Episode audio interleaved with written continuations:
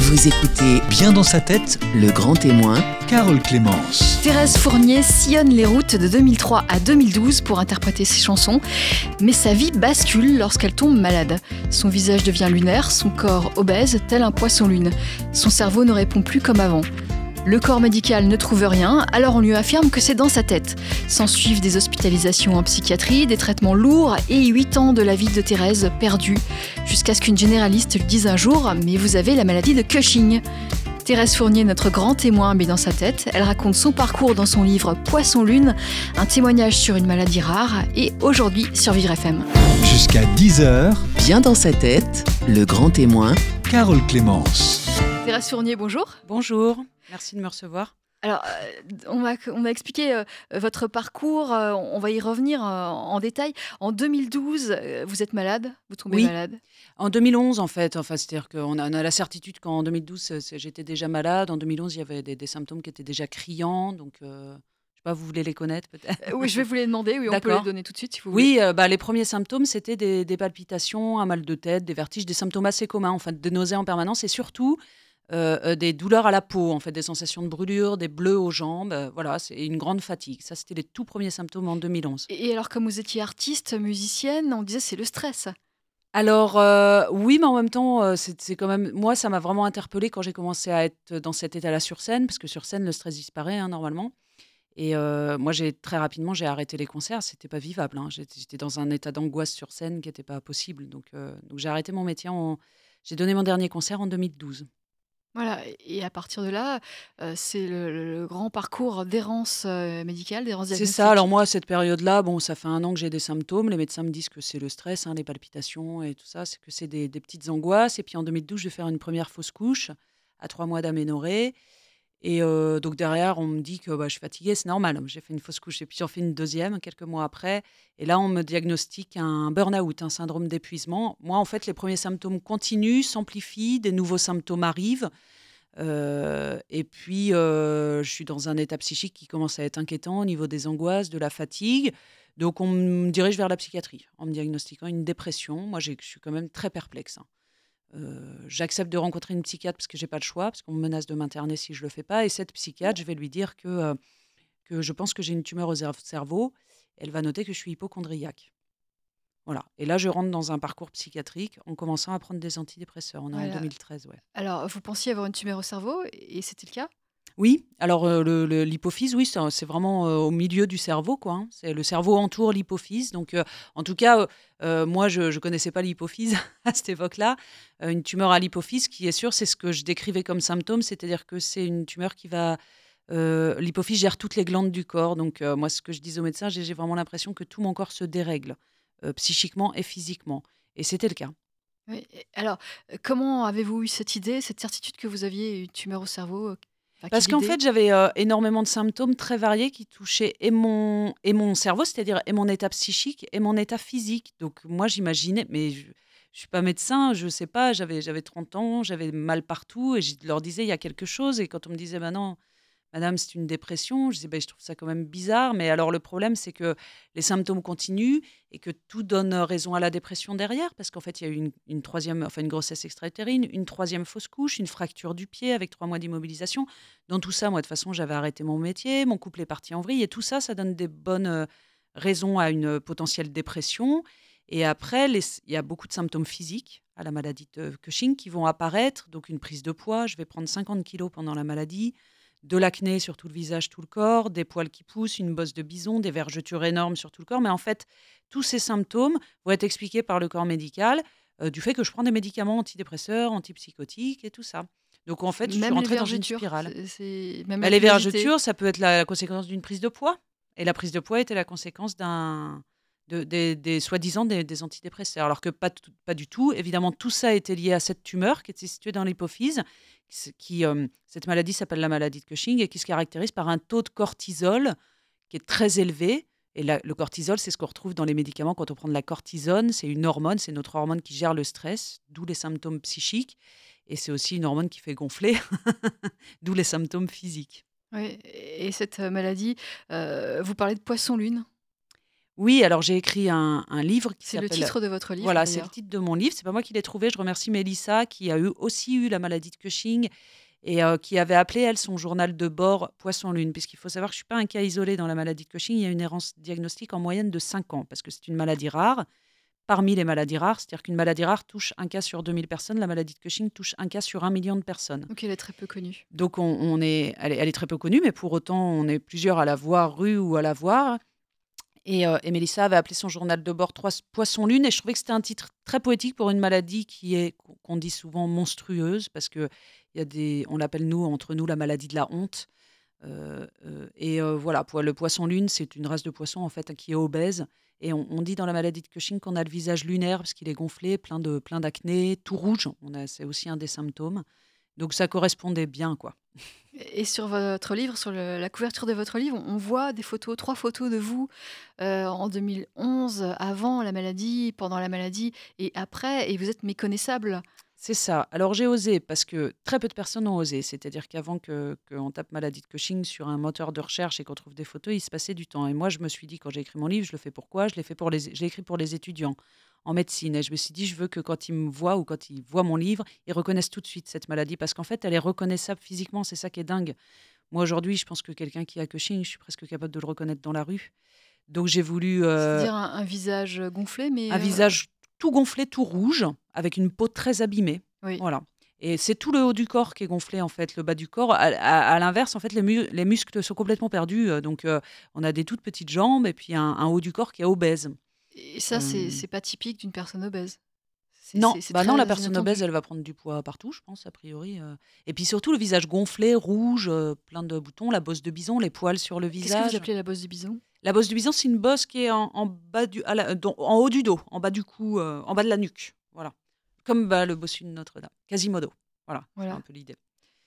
Euh, et, donc, ces symptômes, euh, personne ne, ne les identifiait? Alors, ces symptômes, personne ne les identifiait parce qu'en fait, alors moi, le problème, c'est qu'on m'a dit donc rapidement que j'étais hypochondriaque. Très rapidement après, j'ai vu une autre psychiatre en 2015. Donc là, les symptômes s'étaient en- amplifiés. euh, à qui j'ai dit non, mais vraiment, cherchez, il se passe quelque chose dans mon cerveau. J'invente pas ce que je vous dis, j'ai récupéré mes dossiers médicaux et c'est marqué dessus. Et cette psychiatre a écrit que je faisais une dépression délirante, que j'étais psychotique et m'a internée. J'ai eu mon, mon- mon premier internement en psychiatrie à ce moment-là. À partir du moment où, pour moi, le diagnostic psychotique a été posé, euh, personne ne l'a jamais remis en cause derrière. Enfin, je parle au niveau du corps psychiatrique. Euh, donc il y a eu un autre internement derrière, parce qu'en fait ça m'a suivi, c'était dans mon dossier, j'étais psychotique. Quand on est psychotique, on n'a pas droit à un psychologue. Un psychologue, moi, aurait peut-être pu déceler, des fois je me dis ça, que j'avais pas forcément de problème psychologique en fait, et que c'était somatique, Euh, enfin que la raison était physique. Voilà, moi j'ai été mise dans un diagnostic comme ça, et puis bah, effectivement, du coup j'ai été suivie en psychiatrie après, ça a duré des années. Donc l'errance pour moi, l'erreur hein, euh, diagnostique, va durer 8 ans, 7 ans. Et, euh, et donc, je vais être traitée par des antipsychotiques, des antidépresseurs, des anxiolytiques, du Valium, des médicaments très très forts, euh, qui font qu'après, moi, j'ai une capacité d'éveil qui est pas très élevée, quoi. C'est-à-dire que je dors un peu en permanence et à la fin, je, ben, je refuse de parler à qui que ce soit parce que je vois bien que de toute façon, personne ne comprend euh, ce qui m'arrive. Et, est-ce que vous rentrez pas en dépression? Ah si, ben, je le suis. Alors, la maladie de Cushing entraîne de toute façon la dépression puisqu'un taux de cortisol élevé entraîne des symptômes dépressifs. Donc, j'étais dans un état dépressif. Euh, euh, mais c'était pas une dépression, c'était la maladie de Cushing, quoi. Voilà. Donc euh, si si, j'étais dans un état euh, Et, et psychique maladie qui inquiétant. hein. touche une personne sur un million, euh, elle est pas, elle est méconnue forcément en France. Alors c'est toute la problématique de cette maladie, c'est qu'elle est méconnue et surtout elle est méconnue des médecins et du corps médical, quoi. C'est-à-dire qu'il y a encore des, alors les médecins l'étudient hein, quand même, mais euh, un médecin généraliste va rencontrer euh, un cas dans sa carrière et encore, même pas forcément. Un psychiatre pareil, donc et c'est une maladie qui touche à toutes les glandes du corps, donc elle pourrait être diagnostiquée par un rhumatologue. Il y a beaucoup beaucoup de problèmes musculaires, osseux, par des fois bah, par un gynécologue parce que forcément ça dérègle toutes les hormones, par un diététicien hein, parce qu'on prend beaucoup de poids. Enfin, tous les corps de métier au niveau médical pourraient avoir des patients qui ont cette maladie-là. Oui, et, cette Mais il faut la connaître. euh, elle a été diagnostiquée, mais huit ans après le- les débuts, les, les, les premiers symptômes. C'est ça. Alors, c'était il y a un an, quasiment jour pour jour, à une semaine près.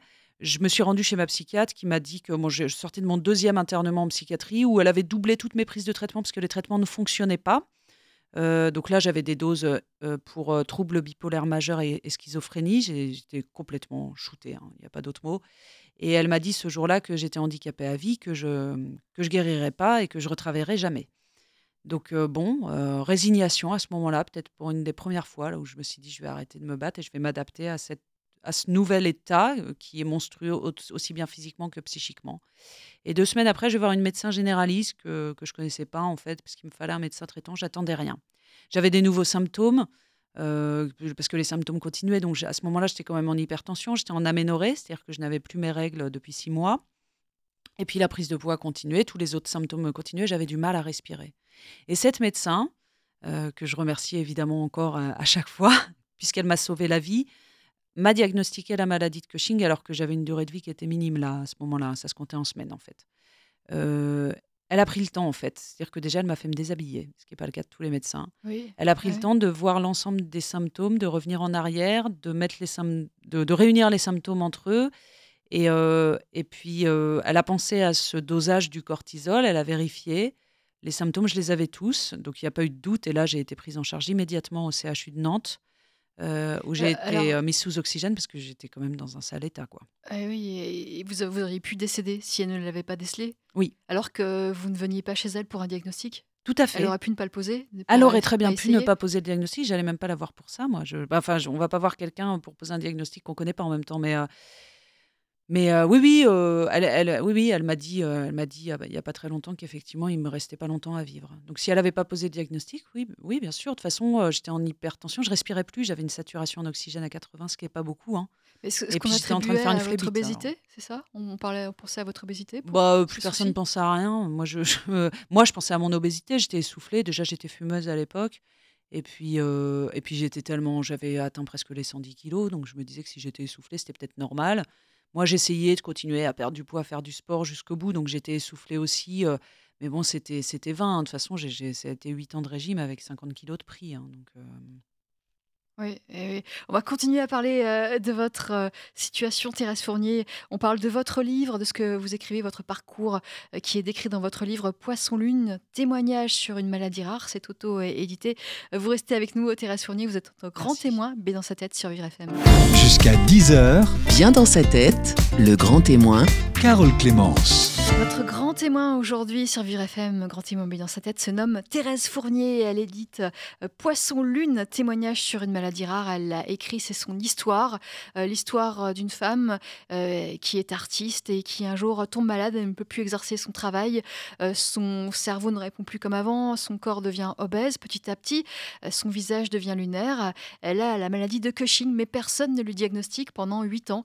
Alors on pense à, un souci psychologique, à des troubles psychiatriques, à une dépression également. Euh, ça n'est pas le cas, mais personne ne le comprend jusqu'à ce qu'une généraliste euh, qu'elle va voir euh, par hasard euh, pour, pour des, un problème administratif lui dise qu'elle souffre de la maladie de, Cushing. Et là, ça change sa vie puisqu'elle vous sauve la vie, Thérèse. Oui, alors ce jour-là, bah, moi, c'est le, plus beau jour de ma mort, parce que j'appelle ça ma mort. Moi, les huit ans que j'ai passés, j'étais pas vraiment vivante. C'est un soulagement énorme. C'est-à-dire que, voilà, on m'apprend en même temps que j'ai sans doute une tumeur dans l'hypophyse. Et, et en même temps, moi, c'est un soulagement parce que je me dis, ça y est, cette histoire se termine enfin. Et j'allais dire, quelle que soit la fin, c'est-à-dire, j'avais conscience que la fin serait pas forcément heureuse, on peut en mourir. Oui, même après tumeur, diagnostic, hein, c'est quand même une opération délicate et tout ça. Euh, bon, après, j'avais pas tous les tenants et aboutissants le jour où elle m'a diagnostiqué, mais euh, j'a- j'avais voilà, j'avais conscience que j'ai. Elle m'a dit que j'ai- compris que c'était quelque chose de grave. En même temps, qu'est-ce que j'étais heureuse? Alors vraiment, qu'est-ce que j'étais heureuse? Je me suis dit, ça y est, on va en sortir pour moi et pour ma famille qui m'a soutenue pendant toutes ces années, quoi. Ouais, alors la maladie de Cushing, euh, est-ce que le, le pronostic vital est engagé? Qu'est-ce que ça on, a- on a vu les, les- les symptômes, mais qu'est-ce que ça Donc la maladie Implique. de Cushing se caractérise par un taux de cortisol, on l'a dit, qui est très élevé. Le cortisol est un- étant l'hormone qui gère le stress. Euh, c'est l'hypophyse qui est donc basée euh, à la, à la- en, en haut de- du nez, là, à la base du crâne, voilà, dans, le- dans- au milieu du cerveau, qui envoie un signal au surrénal pour nous envoyer cette hormone. Euh, dans la maladie de Cushing, on retrouve euh, souvent une tumeur qui peut être située dans l'hypophyse ou dans les glandes surrénales. Dans mon cas et dans 75% des cas, elle était dans le dans le dans l'hypophyse. Et, et du coup, je, je, me souviens plus de votre question. Euh, les manifestations de la maladie, qu'est-ce que... Oui, alors c'est une maladie grave, c'est une maladie qui a priori se soigne, c'est-à-dire par une opération, ou bah, si l'opération ne fonctionne pas, il y a des traitements pour faire baisser le taux de cortisol. mais c'est une maladie, une opération dont on peut mourir évidemment, comme toutes les opérations. on peut mourir de la maladie aussi. Maintenant, il y a c'est a priori quelque chose. Moi, les médecins ont été assez rassurants dès le départ en me disant qu'on pouvait en, guérir, enfin en guérir. Je suis en rémission, moi, je ne suis pas guérie, mais en tout cas, voilà, on peut. Alors, moi, j'ai eu la chance, dans mon cas, la tumeur était dans l'hypophyse, elle était opérable, ce qui n'est pas toujours le cas, elle était bénigne. Et du coup, ils ont pu me la retirer. Donc, cette maladie implique qu'il y a une tumeur quelque part? Oui, la maladie de Cushing, oui. Après, il y a le syndrome de Cushing. Ce sont des personnes qui ont tous les symptômes de la maladie de Cushing, mais on n'a pas trouvé la tumeur. la problématique de cette tumeur, c'est que, il me semble, hein, si je dis pas de bêtises, qu'en dessous de 5 mm, elle n'est pas vraiment visible sur les imageries. Euh, la, mienne était plus grosse, en même temps, ça faisait longtemps. Des fois, ça arrive que des patients aient toutes les caractéristiques de la maladie de Cushing, avec les dosages sanguins qui correspondent au niveau du taux de cortisol, et qu'on ne trouve pas de tumeur. Là, c'est problématique, parce que bah, c'est des traitements. Mais du coup, il n'y a, a, pas d'opération chirurgicale possible, en tout cas, tant qu'on n'a pas trouvé la cause. quoi. et vous l'avez trouvé. Et donc, vous êtes sorti d'affaires aujourd'hui? Alors, je suis sortie d'affaires. Moi, j'ai été opérée il y a 9 mois. Il faut entre 3 et 5 ans pour se remettre de cette opération. Euh, moi, j'ai été noyée très très longtemps dans un taux de cortisol très très très élevé. Ans, c'est énorme. Euh, alors 7 ans, sachant que la maladie de Cushing, normalement, c'est un taux de cortisol qui est multiplié par 2 ou 3. Moi, j'ai été diagnostiquée avec un taux de cortisol multiplié par 12. Euh, donc, il faut prendre en compte tout ça. Et il faut des années après cette opération pour que l'hypophyse refonctionne.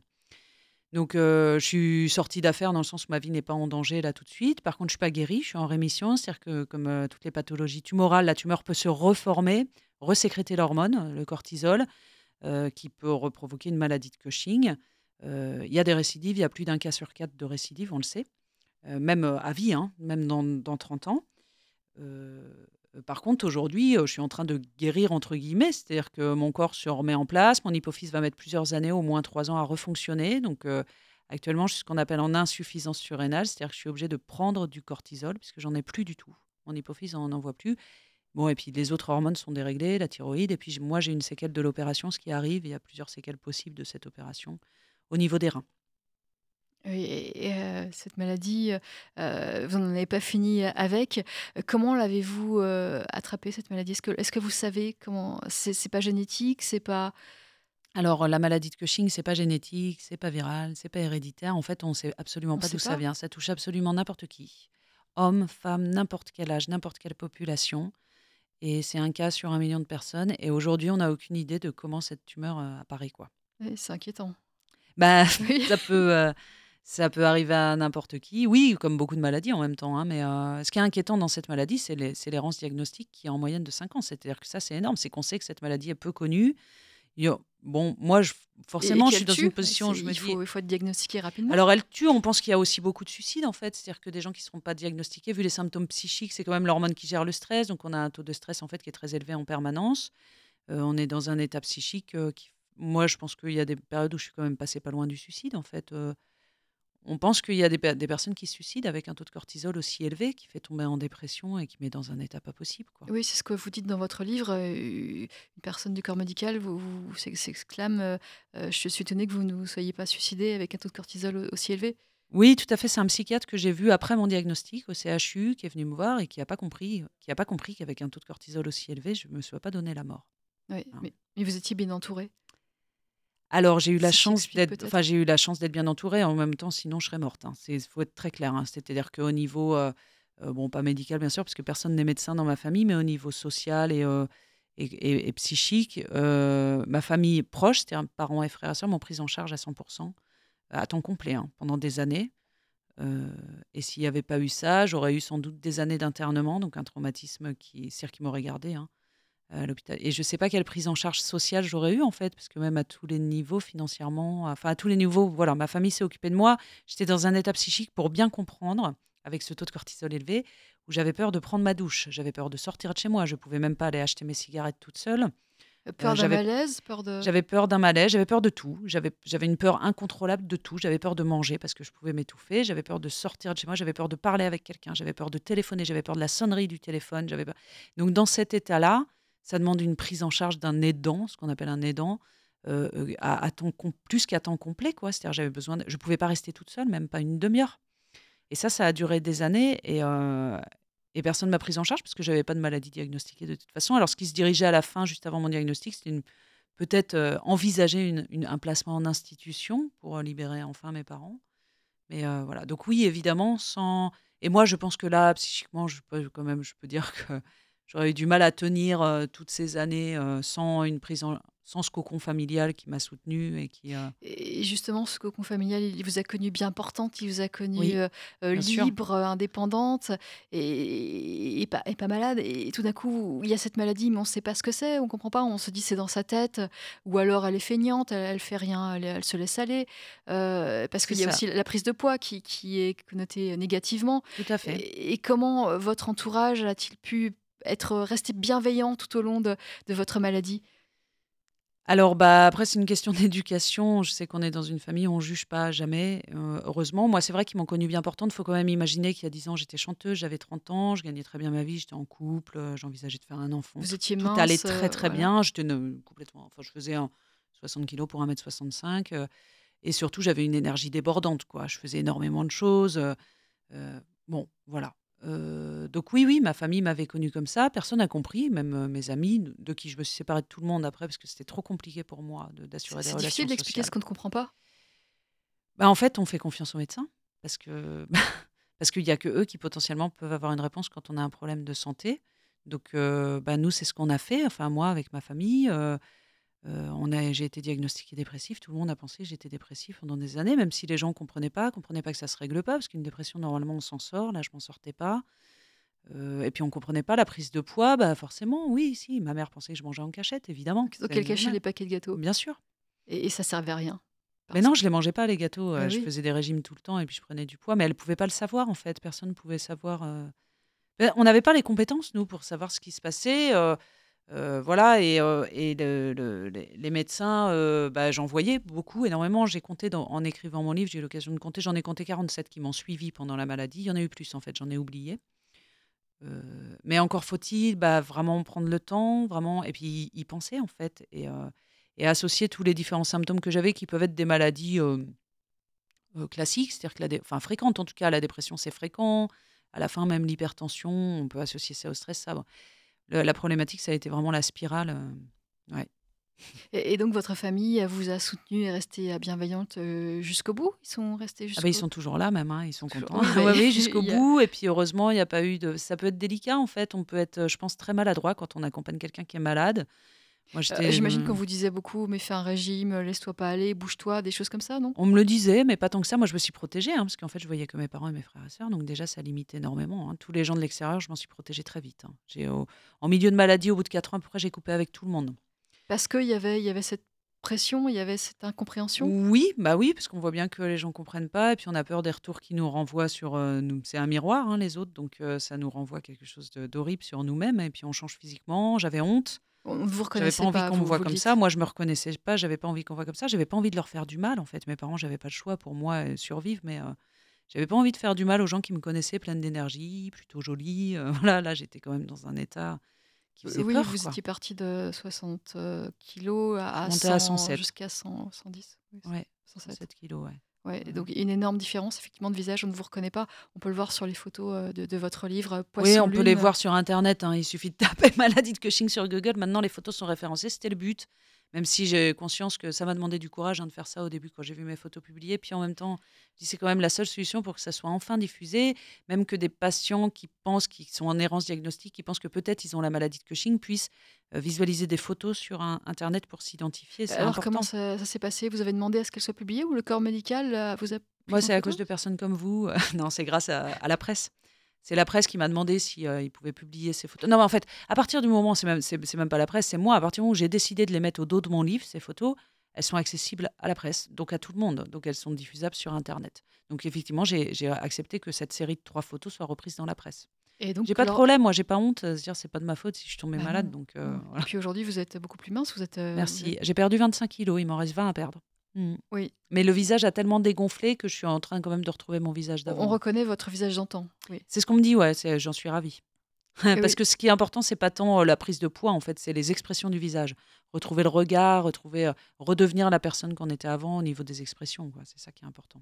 Et donc, lorsque tu tapes Google, on vous voit en photo et c'est utile pour le corps médical. Donc, c'est- positif, en tout cas pour vous, puisque vous voulez qu'on connaisse, euh, que, le corps- que le corps médical soit formé à cette maladie, à reconnaître cette maladie. Oui, alors bah, moi, c'est mon combat. hein. Après les huit ans que j'ai passés, on se dit, bon, qu'est-ce que j'en fais? Bah, On va essayer de faire en sorte que ça serve à quelque chose. J'essaie de rendre ma vie le, agréable pour moi, d'une façon personnelle, parce que quitte à vivre, bah, et puis utile, c'est une façon aussi de remercier les médecins qui m'ont diagnostiqué, mais aussi ceux derrière qui se sont occupés de moi, de remercier ma famille. Et, euh, et être utile, bah, moi, c'est la solution que j'ai trouvée à mon niveau, avec comment je peux faire moi, avec ce que je sais faire. Donc ça va passer, ça repasse maintenant à nouveau euh, depuis très peu de temps par euh, la chanson, parce que je sais écrire des chansons. les Et, on va, mon on va en métier, parler euh, euh, plus tard, Thérèse Fournier. mm. Je rappelle que vous écrivez Poisson Lune, témoignage sur une maladie rare. C'est auto-édité et vous êtes notre grand témoin, mais dans sa tête sur Vivre FM. Jusqu'à 10h, Bien dans sa tête, le grand témoin Carole Clémence. Fournier, notre grand témoin, B dans sa tête aujourd'hui sur Vivre FM. Elle publie Poisson Lune, témoignage sur une maladie rare. C'est son parcours. Elle a découvert euh, sa maladie de Cushing au bout de 8 ans d'errance diagnostique. Elle est aujourd'hui en, rémission. Ça va mieux, même si la maladie est, toujours là après une, lourde opération.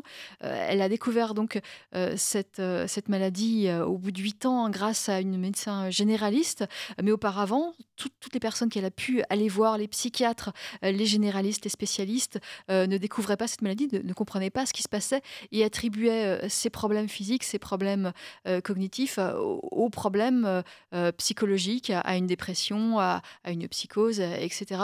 Et, vous avez été euh, interné euh, à deux reprises en hôpital psychiatrique et ça a été très dur. C'est Alors ça. comment on fait pour Alors- interner Vous avez été interné de force? Vous n'avez vous Alors non, j'ai pas été internée de force. Euh, j'ai été internée parce que les médecins psychiatres appellent la rassurance, qui est en fait une insistance très forte. C'est-à-dire qu'on on t'explique que tu te fais interner, sinon on t'interne de force. Voilà. C'est-à-dire que j'ai pas vraiment eu le choix d'y aller, mais euh, j'ai eu le choix de de- d'écrire sur le papier que j'y allais de mon plein gré.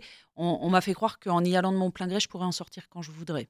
Et c'est Voilà. pas le cas. C'était pas Non, le cas. pas du tout. À partir du moment où je suis rentrée là-bas, je pouvais plus sortir. Et quand on lit votre description, on a l'impression d'une prison? Oui. Alors, je, suis- je suis désolée, je peux pas dire autre chose. Euh, oui, alors bon, déjà, ça ressemble à une. Il n'y a pas de barreau aux fenêtres, mais les fenêtres s'ouvrent pas. hein. Et on peut pas sortir. Vous Euh, vous évidemment, non, on échapper. peut pas sortir, on peut rien faire. Moi, à partir du moment où je suis rentrée là-bas, euh, bah, pas, de- pas de téléphone. Enfin, on- on- en fait, c'est compliqué l'hôpital psychiatrique parce que le, moi, j'ai du mal à comprendre, pour tout vous dire, qu'un médecin psychiatre ait autant de responsabilités pour pas parler de pouvoir. C'est-à-dire que je pense aujourd'hui que c'est la seule pers- personne en France qui a le pouvoir de vous enfermer. Même le juge n'a pas ce pouvoir-là tout seul. Le médecin psychiatre n'a pas besoin d'un colloque de médecins, de faire des réunions. Et s'il décide le jour même de vous enfermer et de vous faire prendre des médicaments que vous ne voulez pas, il peut le faire. Et c'est ce qui s'est passé pour moi. On m'a enfermé, on m'a donné des doses très très fortes de médicaments qui m'ont rendu complètement légume. C'est-à-dire qu'il faut imaginer que je pouvais plus, plus parler, plus marcher. Et c'est une seule personne qui a décidé ça à un moment. Et oui, c'est- inquiétant. C'est inquiétant parce que vous Oui. n'étiez pas dangereuse euh, pour les autres. euh, Alors, quand ils font ça, quand on nous interne, c'est qu'on considère qu'on est dangereux pour soi ou pour les autres. Moi, j'ai jamais été dangereuse pour les autres, évidemment. Ils ont considéré que je pouvais être dangereuse pour moi à cause d'un de potentiel envie de suicide. Parce que j'avais, c'est vrai, hein, je, le reconnais, hein, j'ai demandé à ma psychiatre si on pouvait s'auto-étrangler. C'était vraiment une question qui me taraudait, parce que je cherchais quand même une solution pour en finir. Euh, Voilà, après, si j'avais vraiment voulu me suicider, c'est toujours c'est ça le truc, c'est que j'aurais pas attendu d'être à l'hôpital pour pas pouvoir le faire. Je l'aurais évidemment fait avant. J'étais en grande demande d'aide, ça c'est sûr. Vraiment, je suis allée deux fois aux urgences. On m'a toujours envoyée vers la psychiatrie, mais je demandais de l'aide. Je disais aidez-moi, aidez-moi. Je suis dans un état pas possible. Aidez-moi. Et la seule solution qu'on a trouvée pour m'aider, bah, c'est de, de, me shooter et de m'enfermer. Voilà. Et ça, j'ai compris très vite, au bout d'une journée à l'hôpital psychiatrique, que ça résoudrait aucun de mes problèmes. Et oui, on comprend bien dans votre livre, c'était- ça ne vous aidait absolument pas. Et puis vous, vous expliquez, euh, vous n'aviez pas les visites de proches qui auraient pu vous, vous aider ou très Alors si j'ai eu droit aux visites de mes parents, c'est tout. J'avais pas droit, j'avais droit à aucune autre visite, seulement mes parents qui ont failli être coupés sur toute une période, mais j'ai insisté pour que c'est le seul truc que j'ai réussi à obtenir. hein, Votre frère euh, Non, mes frères et sœurs n'ont pas pu venir. Non, Voilà. non. Et, Sur la première hospitalisation, en tout cas, en région parisienne, non. et puis on pouvait pas, il pouvait pas vous apporter à manger de gâteaux pour vous faire interdit plaisir. ça. c'est- Non, non, ouais, ça c'était Vous interdit. pouvez rien vous Enfin, apporter. ma mère me cachait des carambars. euh. Euh, non, mais il n'y avait pas le droit de grand-chose. Alors après, ce qui se passe quand on est interné en psychiatrie, mais ça mériterait... je- franchement, je fais un appel au réalisateur. Si quelqu'un veut faire un film de mon histoire, je- c'est avec plaisir parce que euh, quand on est en psychiatrie, il n'y a rien à faire. Mais rien, quoi. C'est à trois jeux de société. De toute façon, on ne peut pas jouer parce qu'on est shooté par des médicaments trop- beaucoup trop forts. On est quand même dans un espace très restreint avec un tout petit patient. On fume énormément en permanence parce qu'il n'y a vraiment que ça à faire. On attend l'heure des repas. Euh, et on discute plus ou moins avec d'autres patients que- qui ont des problématiques diverses aussi. Il faut pas imaginer quelque chose où il y a des ateliers, des groupes de parole, des suivis psychologiques. Il n'y a rien vous- de tout vous ça. Il n'y a vraiment rien à faire. Vous vous plaignez, vous dites mais je m'ennuie et, et on vous répond euh, Vous n'êtes pas en colo. Elle n'était pas contente d'ailleurs. hein, que... Oui, oui, elle m'a dit Vous êtes à l'hôpital, vous n'êtes pas en colo. Sauf que quand on est à l'hôpital, euh, on... est pris en charge. Et moi, j'avais pas l'impression d'être pris en charge parce qu'en l'occurrence, j'étais pas pris en charge pour ma maladie, j'étais pris en charge pour quelque chose que je n'avais pas. Donc c'était toute ma problématique. Peut-être que des patients. Enfin, je, je connais hein, des patients parce que j'y ai passé du temps en psychiatrie, donc euh, j'ai gardé des relations et même des amis. Et, euh, et je sais que pour des patients, ça peut être bénéfique à un moment de se retrouver. Maintenant, faut pas non plus nous faire croire des choses qui sont pas vraies. C'est-à-dire que moi, quand on me dit, bah, on vous met en pyjama bleu parce que euh, c'est pour vous retrouver, c'est thérapeutique, c'est pas du tout thérapeutique. Nous, ce qu'on voit quand entre patients quand on est en psychiatrie, la réalité sur le terrain, c'est que le pyjama bleu, c'est une punition. Faut, faut arrêter de nous faire croire que c'est pas une punition. C'est, c'est, euh, quelqu'un qui est sorti euh, pour aller s'acheter des clopes en cachette, il revient, il est en pyjama bleu, ou alors il est à l'isolement. Et on nous fait croire que ça, c'est des solutions thérapeutiques. Ça, on n'est pas du tout. Sur le terrain, nous, ce qu'on voit, en tout cas, c'est pas ça. Donc, faut pas se mentir non plus, quoi. et, et puis vous vous plaignez aussi, il n'y avait pas vraiment de groupe de parole, enfin il n'y avait pas d'attention, il y avait Moi, juste j'ai les jamais eu ça. médicaments. Juste les médicaments. La, la seule chose, d'ailleurs, c'est marqué dans mon dossier médical, projet thérapeutique, mise sous traitement. C'est la seule chose qu'on m'a fait pendant. J'ai fait en tout deux mois d'hospitalisation. La seule chose que j'ai faite, c'est une mise sous traitement qui a été très forte, des, doses très très fortes de médicaments, et un rendez-vous psychiatre euh, à Paris une fois. après, en, en province, c'était deux fois par semaine, mais ça dure 10 minutes, un rendez-vous avec la psychiatre. Donc, on attend toute la semaine la consultation avec la psychiatre pour savoir un peu la suite de notre sort, comment elle va adapter les traitements, si on va être plus shooté, moins shooté. Et à chaque fois, évidemment, on essaie de négocier de sortir. Et justement, vous, vous mentez un petit peu pour pouvoir sortir, parce que sinon vous. vous- Alors, Vous la plupart, tout le monde longtemps ment à l'hôpital. C'est comme en prison, hein. tout le monde ment. Moi, je mentais pas parce que, en fait, euh, j'avais rien à cacher déjà et je voulais vraiment qu'on m'aide. Donc, j'ai pris. des- Alors, j'ai menti entre mes deux hospitalisations pendant quasiment deux ans. J'ai menti à ma psychiatre pour pas être à nouveau internée. Puis, au bout de deux ans, c'était plus tenable. Et euh, voilà, en en parlant avec mes parents, on a décidé de redire la vérité à une psychiatre, ce qui m'a valu un deuxième internement. Euh, mais à partir du moment où j'étais à l'hôpital, moi j'ai joué de jeu, c'était pour me soigner, donc je disais la vérité, je disais que j'avais peur de tout et tout ça, et j'essayais de pas mentir. Alors, après, le- sur la première hospitalisation, par exemple, quand je suis rentrée au bout de deux jours, moi c'est clair que j'avais plus qu'un objectif en tête, c'était de sortir. Euh, donc oui, c'est passé à des moments par le mensonge, je vois à quoi vous faites référence dans mon livre. C'est passé à des moments par le mensonge, évidemment. Oui. En fait, on, a, voilà, on est dans un instinct de survie, et la survie, c'est de sortir de là, parce qu'on voit bien qu'on va être détruit si on reste là. Quoi. Oui, et pourtant vous avez fait deux séjours qui n'ont évidemment servi à rien, qui vous ont Oui. euh, plongé peut-être, qui, qui ont. euh, Alors, est-ce que ça a servi à rien? Je ne sais pas. Est-ce que je me serais suicidée si je les avais pas fait? Moi, je pense pas. Je suis, assez sûre que non, mais les psychiatres pouvaient pas en être sûrs. Donc, c'était aussi une méthode de, de précaution. Par contre, je pense qu'aujourd'hui, les plus grosses séquelles que j'ai de ma maladie de Cushing, qui n'a rien à voir avec la psychiatrie, c'est les internements en psychiatrie. Et c'est le traumatisme psychologique.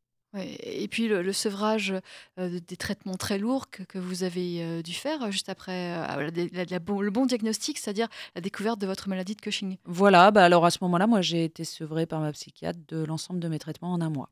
Donc là, j'ai eu des symptômes très forts physiques, de- des vertiges très forts, mais finalement, en un mois, être sevrée de quasiment 8 ans de médicaments, c'est quand même très, très court. hein.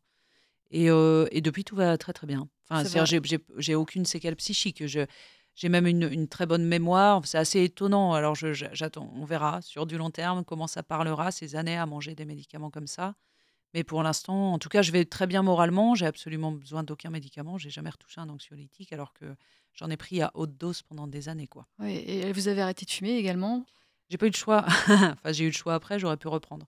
Oui, oui, bah en fait, comme je suis arrivée au, CHU au moment du diagnostic avec une, je pouvais plus respirer, on m'a sommé, ma médecin très très bienveillante du CHU m'a sommé d'arrêter de fumer et, grâce à elle, ça fait un an que je fume plus.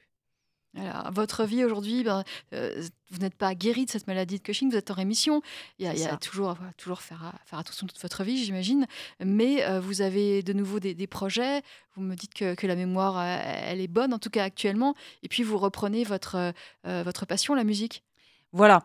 Alors, faut imaginer que la, maladie, évidemment, a tout fait voler en éclats. Et, et moi, j'étais dans un état pendant huit ans où j'ai même pas touché à ma guitare, alors que c'était quand même mon métier. J'ai mis un petit. Alors, j'ai réécrit très très vite après la maladie. J'ai notamment écrit Poisson Lune, que vous pouvez trouver sur le site de Thérèse.com, y compris en format audio depuis euh, très récemment. Voilà, pour les personnes malvoyantes ou les personnes ou ceux qui prennent beaucoup la voiture. Euh, donc j'ai écrit ce livre et j'ai écrit très rapidement à nouveau des textes de chansons, ce que j'ai fait toute ma vie. Moi, c'est passé ma vie à écrire des textes de chansons. Donc euh, j'ai mis un petit peu plus de temps à reprendre ma guitare parce que j'avais peur au bout de 8 ans de plus savoir jouer tout ça. Donc maintenant, je rejoue, je recompose mes chansons. Et vous aviez perdu, non? Bah, pas tant que ça. Alors techniquement, évidemment, au niveau de la précision technique, oui, mais on va pas rentrer dans les détails. Mais par contre, au niveau de la sonorité, au contraire, je pense que j'ai gagné. Euh, parce que bah, il s'est passé tellement de choses en moi que ça fait forcément émerger des choses musicalement. Dans l'écriture des textes aussi, je pense, j'espère que j'ai progressé, mais ça, c'est le public qui le dira. Euh, il y aura un retour sur scène officiel en 2020 euh, voilà, après, l'été 2020 à l'automne 2020. Voilà. En attendant, je, suis tout à fait disposée, disponible, et je le fais d'ailleurs, d'aller témoigner sur cette maladie, parler un peu de, Poisson Lune, de mon livre, et de pouvoir chanter quelques chansons euh, euh, qui parlent ou pas de, ça, parce que j'en ai, de, j'en ai, j'en ai plein, quoi, j'écris. Donc là, je réécris, je retrouve complètement mes repères d'écriture, qui sont mes, mes moyens thérapeutiques à moi aussi de m'en sortir. C'est-à-dire que si j'ai plus besoin de médicaments aujourd'hui, c'est aussi que j'ai retrouvé ces capacités-là, ces ressources-là qui sont complètement naturelles, que quand j'ai envie de vomir, et eh ben, j'écris un texte, deux chansons, et puis ça passe. C'est thérapeutique? Complètement, ça l'a toujours été. Moi, j'ai toujours vécu comme ça. D'ailleurs, je fais de l'écriture automatique, j'écris la nuit. Donc, euh, j'écris comme on, comme on vomit, hein, vraiment. Hein, je... et, au niveau musical, quel est votre style? Alors, c'est de la chanson française, guitare-voix. Euh, vous pouvez aller, euh, aller voir un petit peu mon nom de chanteuse, c'était et ce sera à nouveau Thérèse. On peut me trouver bah, encore une fois sur mon site internet. Si vous tapez Thérèse, Thérèse Fournier sur internet, vous trouverez ça. Et je suis encore quand même, j'avais sorti quatre albums, un DVD. Il y a, il y a encore des chansons qu'on peut trouver sur YouTube, sur internet. Mais c'était euh, une sorte de one woman show, euh, guitare-voix en solo, deux chansons et deux sketchs. Et ce sera la même chose. On, est en train de remonter un spectacle avec toute l'équipe que j'ai retrouvée, qui, qui, avec qui on avait arrêté il y a huit ans. Et on, on remonte un spectacle qui sera tout à fait dans la même veine. Très bien. Et alors, ce livre, vous l'avez auto-édité Vous n'avez pas trouvé d'éditeur? Alors, en fait, j'ai pas cherché d'éditeur. C'est-à-dire, ce livre, moi, je n'avais pas, euh, j'avais pas la prétention de penser qu'il se vendrait comme il se vend aujourd'hui. Et du coup, je l'avais écrit parce qu'on m'a demandé d'intervenir à la fac de médecine. Et je me suis dit, les étudiants, je leur laisserais bien quelque chose d'un peu plus complet qu'une intervention d'une demi-heure. J'ai écrit une intervention d'une demi-heure et les personnes qui m'ont relu, des scientifiques, m'ont dit quand même, c'est quand même euh, vachement bien. Est-ce que tu veux pas écrire un livre? J'ai écrit Poisson Lune. J'ai dit, OK, je l'écris, mais en un mois, moi, j'ai pas que ça à faire après, je veux reprendre la musique. Et finalement, il est sorti plus vite que prévu parce qu'il y a eu des articles dans la presse euh, qui ont fait que ça a fait très vite du bruit et, euh, et qui, qui, a fait qu'en fait, il n'est même pas sorti. J'en avais, j'avais déjà vendu tout le stock. Donc, C'est-à-dire je, moi, je, je, devais pas en tirer euh, beaucoup, je devais en tirer 200. Enfin, c'est déjà beaucoup pour un livre en fait, hein, parce qu'une moyenne de vente d'un livre, c'est 300 exemplaires sur une durée de vie. Hein. donc là, moi, j'en suis à presque 800. Hein. donc on est c'est super parce qu'en fait, il, alors c'est un livre qui se lit comme un roman, c'est ce que je voulais, qui fait moins de 200 pages, c'est ce que je voulais, qui se lit très facilement en deux heures et euh, qui est pas glauque. Il, faut le préciser auprès des gens. Il est, je pense qu'il est vraiment pas glauque. C'est agréable à lire, ça se lit très vite. Voilà. Et du coup, bah, il circule, il circule beaucoup. Les gens tendance à m'en reprendre pour euh, l'offrir à leur médecin. Moi, j'en envoie aussi à la fac de médecine, à l'association des surrénales avec qui je collabore, qui euh, qui gère, qui est une association de patients pour les maladies rares des surrénales et qui, soutient la recherche en fait. Il hein. faut savoir c'est les associations de patients quand même pour cette maladie rare en tout cas qui, qui, qui lèvent des fonds pour la recherche et tout ça. Et donc voilà, donc ce livre effectivement euh, circule et, tant mieux, c'est très bien. Donc moi, bah, je l'ai auto-édité, euh, voilà. Du coup, pour l'instant, c'est un petit peu comme ça. Euh, je, gère, c'est-à-dire bah, j'en fais réimprimer, j'en fais réimprimer. Au départ, il a été euh, imprimé grâce à un financement participatif sur Internet, il hein, faut le savoir. Moi, j'avais pas d'argent, hein, j'ai rien déboursé. Et puis bah, maintenant, il y a un roulement qui fait que les, les, ventes payent les autres impressions. Et là, bon, la bonne nouvelle quand même, c'est qu'il va être réédité officiellement par un éditeur le 7 mars 2020 avec euh, des ajouts, une préface de l'association des surrénales Oui. et des ajouts de textes de chansons. Voilà, et bien, très bien. Donc, on- ce sera une nouvelle vie pour Poisson Lune, et le- la, la suite du voyage. Très bien, Thérèse Fournier, on, on suit euh, votre parcours, on, on suit euh, lorsque vous repar- repartirez euh, euh, en scène, lorsque vous recommencerez euh, beaucoup, votre, hein. votre spectacle, euh, vous nous tenez au courant. Thérèse Fournier, je rappelle que votre livre se nomme Poisson Lune, témoignage sur une maladie rare. Il est actuellement auto-édité, mais ça va changer en mars 2020. Merci à vous. Merci à vous. Vivre FM Podcast.